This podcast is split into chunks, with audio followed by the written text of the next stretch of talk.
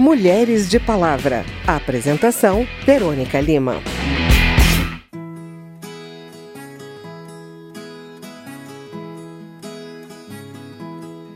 Ninguém vai questionar que manter relações sexuais no casamento é algo normal, sem dúvida. Mas o tempo, a hora e a forma em que essas relações vão acontecer precisam ser negociados e consentidos, mesmo em relacionamentos consolidados.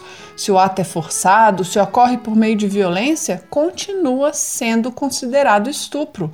Esse é o entendimento da coordenadora dos Núcleos de Direitos Humanos do Ministério Público do Distrito Federal, a promotora de justiça Mariana Távora. Ela afirma que, em razão da permanência de uma noção ultrapassada de débito conjugal, que seria o dever de praticar sexo no casamento, o estupro nas relações conjugais permanece invisível no Distrito Federal. Entenda com a repórter Lara Raj. Largo tudo se a gente se casar domingo. Em 2005, foi banida do Código Penal a possibilidade de um estuprador não ser punido por se casar com a vítima. Mas, conforme a promotora, ainda hoje há uma dificuldade da sociedade brasileira e da justiça de reconhecer o sexo não consentido dentro das relações conjugais como estupro. Segundo o Código Penal, o estupro é o ato de constranger alguém à conjunção carnal ou outro ato libidinoso mediante violência ou grave ameaça. Na visão da promotora, a definição de violência deveria ser interpretada de modo a incluir a violência psicológica vivida, por exemplo, numa relação abusiva, que leva muitas vezes a mulher a não conseguir dizer não e não conseguir reagir. Mas caracterizar o estupro a partir de todo o histórico de abuso da relação ainda é um entendimento raro na justiça. A promotora Mariana Távora nunca viu isso ser abordado em casos concretos falar que nesse caso é, desse estupro que é, que é cometido na, nas relações íntimas-afetivas, essa violência ela teria que ser considerada não aquela violência do dia, que aconteceu no dia, uma violência, vamos colocar aí, um empurrão, é, que é o que normalmente o, o, a jurisprudência, enfim, o sistema de justiça vai entender. Essa violência ela tem que ter, ser entendida naquele contexto daquela, daquela relação. Uma violência que vem se construindo ao longo do tempo, que pode ser uma violência psicológica.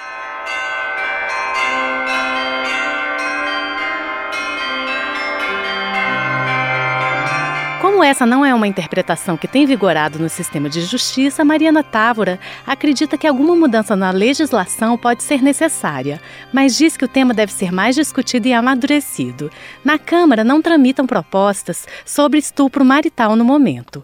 A deputada Érica Cocai, do PT do Distrito Federal, acredita que o Brasil já tem uma das melhores legislações do mundo de combate à violência doméstica e sexual, mas defende que sejam instituídos observatórios para acompanhamento da atuação do Poder Judiciário nos casos. Você tem muitas vezes o Estado revitimizando a mulher, fazendo comentário sobre a roupa que ela usa, fazendo comentário se era isso mesmo, se... enfim, é, isso precisa romper essa cadeia de vitimização.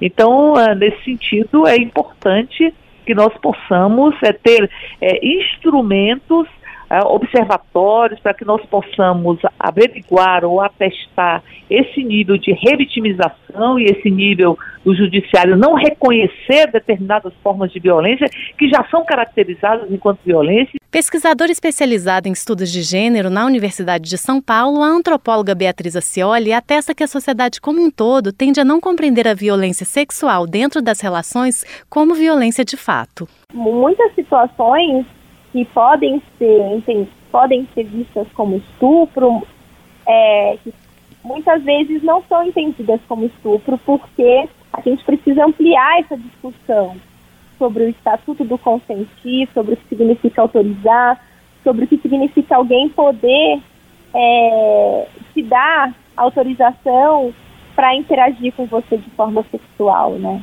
Segundo a promotora Mariana Távora, muitas vezes as próprias vítimas não compreendem a agressão sexual vivida em relações íntimo-afetivas como estupro, justamente pela noção arraigada de que o casamento conferia ao marido acesso sexual ilimitado ao corpo da esposa. A promotora defende políticas educacionais para trabalhar a questão do consentimento no sexo desde a adolescência, para que meninos e meninas compreendam os limites do outro. Na visão dela, as mulheres e também os homens devem refletir sobre o próprio desejo para que não cedam à lógica de que seu corpo é de livre acesso para o parceiro. Da Rádio Câmara de Brasília, Lara Raj. Encontros e despedidas. Se é possível falar em estupro dentro do casamento, é possível também imaginar que nem toda gravidez ocorre por escolha da mulher. Por isso, muitas vezes ela se vê com um filho nos braços sem ter condições afetivas ou financeiras para cuidar dele.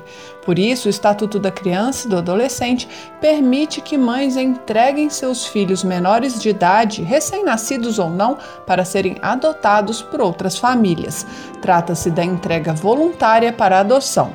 O processo é feito sob sigilo, com amparo à mãe e tem o objetivo de proteger a mulher de possíveis discriminações, além de garantir o acolhimento adequado da criança. A repórter Mônica Tati traz os detalhes. O texto do ECA garante que a mulher que manifestar seu interesse de entregar o filho para adoção será informada de todo o procedimento Entregar o filho, seguindo as orientações jurídicas, não é considerado abandono e, portanto, não é crime.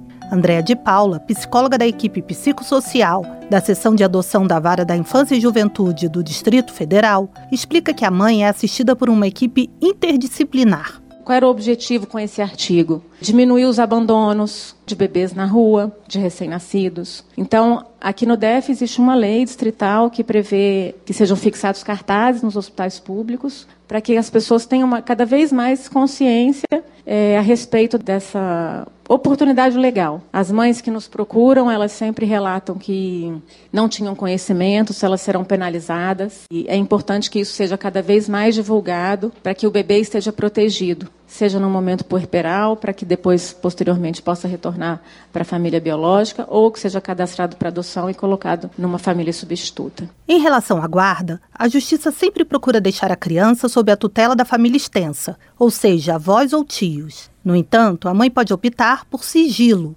e apresentar razões para que a criança não seja entregue à família e encaminhada diretamente à adoção. Walter Gomes é supervisor da seção de colocação em família substituta da Vara da Infância e da Juventude do DF e explica como se dá esse processo. A partir do momento que essa mulher manifesta o um interesse em prol do sigilo e comunica ao juiz que ela não tem qualquer interesse em envolver outros membros da família extensa, há um respeito por parte da justiça em relação a essa manifestação. Agora, nós procuramos sempre, do ponto de vista psicossocial, ponderar com essa mulher sobre as alternativas que ela tem para não entregar a criança para adoção. Para Júlia Salvani, psicóloga e coordenadora do Serviço de Acolhimento Familiar do Distrito Federal da ONG Aconchego, a lei garante um modo seguro e responsável para que gestantes possam abrir mão dos seus filhos. Júlia Salvani destaca a importância de existirem equipes especializadas para acompanhar essa mulher que sofre com a culpa e a discriminação. Ter uma equipe especializada que possa entender se elas de fato têm o desejo de fazer a entrega em adoção ou se no momento o que elas precisam é de um atendimento psicoterápico, de um acompanhamento pela rede de assistência social, é muito importante, porque existe às vezes uma diferença entre o desejo de entregar o filho voluntariamente para adoção e se sentir incapaz de cuidar daquele filho por diversas situações que podem ser acompanhadas por uma rede de apoio. A psicóloga Andréia de Paula também ressalta a importância da rede de apoio à mãe. De 42 gestantes que foram acompanhadas pela sessão de adoção este ano, 13 confirmaram a entrega. A gente vê que ainda é um número pequeno, assim, proporcionalmente das gestantes que são acompanhadas, apenas 13 confirmam a entrega. Porque nesse acompanhamento a gente permite, a gente oferece um suporte emocional, a gente avalia com elas as questões que estão por trás dessa entrega e muitas vezes quando essa gestante se depara com, com uma rede de apoio, com alguém que possa acolhê-la, entender os seus motivos, ela então consegue definir algumas estratégias, se sentir mais segura para manter consigo o seu bebê. Quando a criança é entregue voluntariamente para adoção, não é possível indicar a família que irá acolher o menor. Também é concedido um prazo para que a mãe possa se arrepender e retomar a guarda do filho, se for o seu desejo. Da Rádio Câmara de Brasília, Mônica Tati.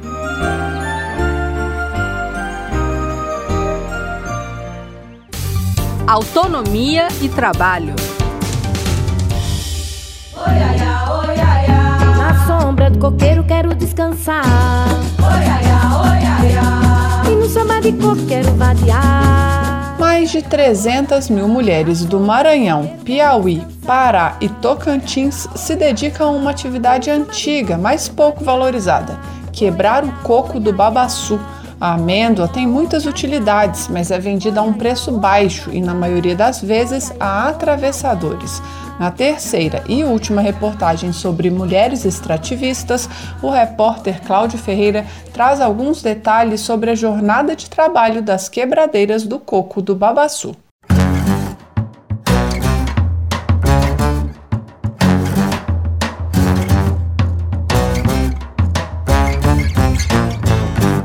Fui na minha roça no caminho do sertão.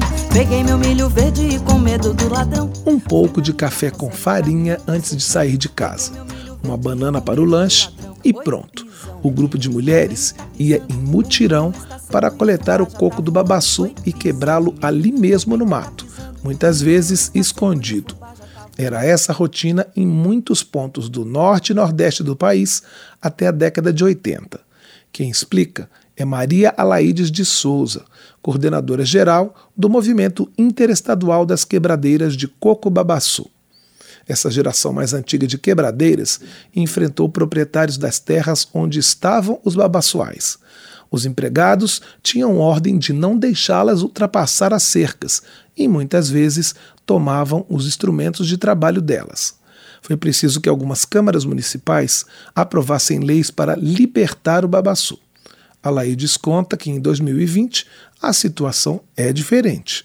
Hoje já quebra mais em casa, não é mais no mato. Assim, a gente busca no jumento lá para casa, quebra o coco ao amanhecer, cuidando primeiro do café, dando comida para as galinhas e concilia a quebra com fazer o almoço. Tem mulher que quebra ainda até 10 quilos de coco, outras quebra menos de 10, mas quebra também até 7. A atividade ainda é perigosa. Existem ameaças de proprietários, além de cercas elétricas, búfalos e agrotóxicos. A coleta é feita em um dia e a quebra do coco nos demais. Os atravessadores compram a maior parte da produção. O preço, que em 1991 era de 36 centavos o quilo, hoje em dia é de R$ 1,60. Em alguns lugares, existem cooperativas que beneficiam a amêndoa. O óleo do babaçu, mais grosso e mais claro, é matéria-prima para a indústria de cosméticos. O azeite, mais fino e mais escuro, serve para frituras e para fazer sabão. Ainda tem o mesocarpo, uma massa de babaçu que é vendida para o programa de merenda escolar para fazer biscoitos. E por que essa é uma atividade eminentemente feminina? Maria Alaides de Souza lembra que na geração da mãe dela, as mulheres tinham vergonha do trabalho, que não era bem visto. Se achavam incapazes de lidar com gestão administrativa e ocupar espaços. Hoje em dia, elas se organizam em cooperativas, vendem o produto também em feiras e eventos, se juntam para coletar e quebrar o coco em grupos. Mas a resistência dos homens ainda persiste. Os homens sempre se envolveram mais na roça do que na, na, quebra do babaçu. Existe também essa coisa do preconceito do homem quebrador de coco. Em muitos lugares, isso entra como uma desvalorização por parte do homem. Não interessa, acha que é uma atividade de geração de renda baixa. A Laídes rememora um ditado igualmente preconceituoso do tempo da avó dela. O homem não quebra o coco para não crescer a bunda. Atualmente, homens quebradores de coco representam apenas 5% do total. Só da coleta do babaçu é que os familiares, às vezes, participam. Projetos de reforma agrária fizeram com que muitas mulheres não dependam mais exclusivamente da quebra do babaçu, pois parte da renda vem agora da agricultura familiar.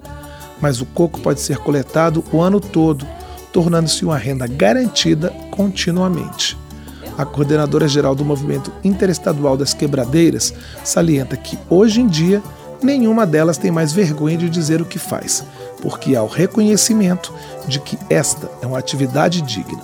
Da Rádio Câmara de Brasília, Cláudio Ferreira.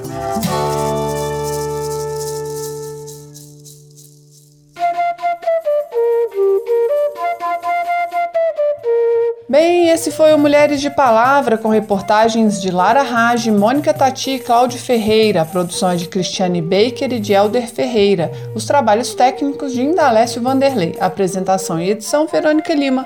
Se você tem alguma dúvida, mande pra gente. O e-mail é rádio.câmara.leg.br e o WhatsApp é 61 999 78 90 80. O Mulheres de Palavra é produzido pela Rádio Câmara e transmitido pelas rádios parceiras em todo o Brasil, como a mídia FM Web de Caraguatatuba, São Paulo. Você pode conferir todas as edições do programa no site rádio.câmara.leg.br e agora no Spotify e em outros agregadores de podcast. Obrigada pela audiência e até o próximo programa.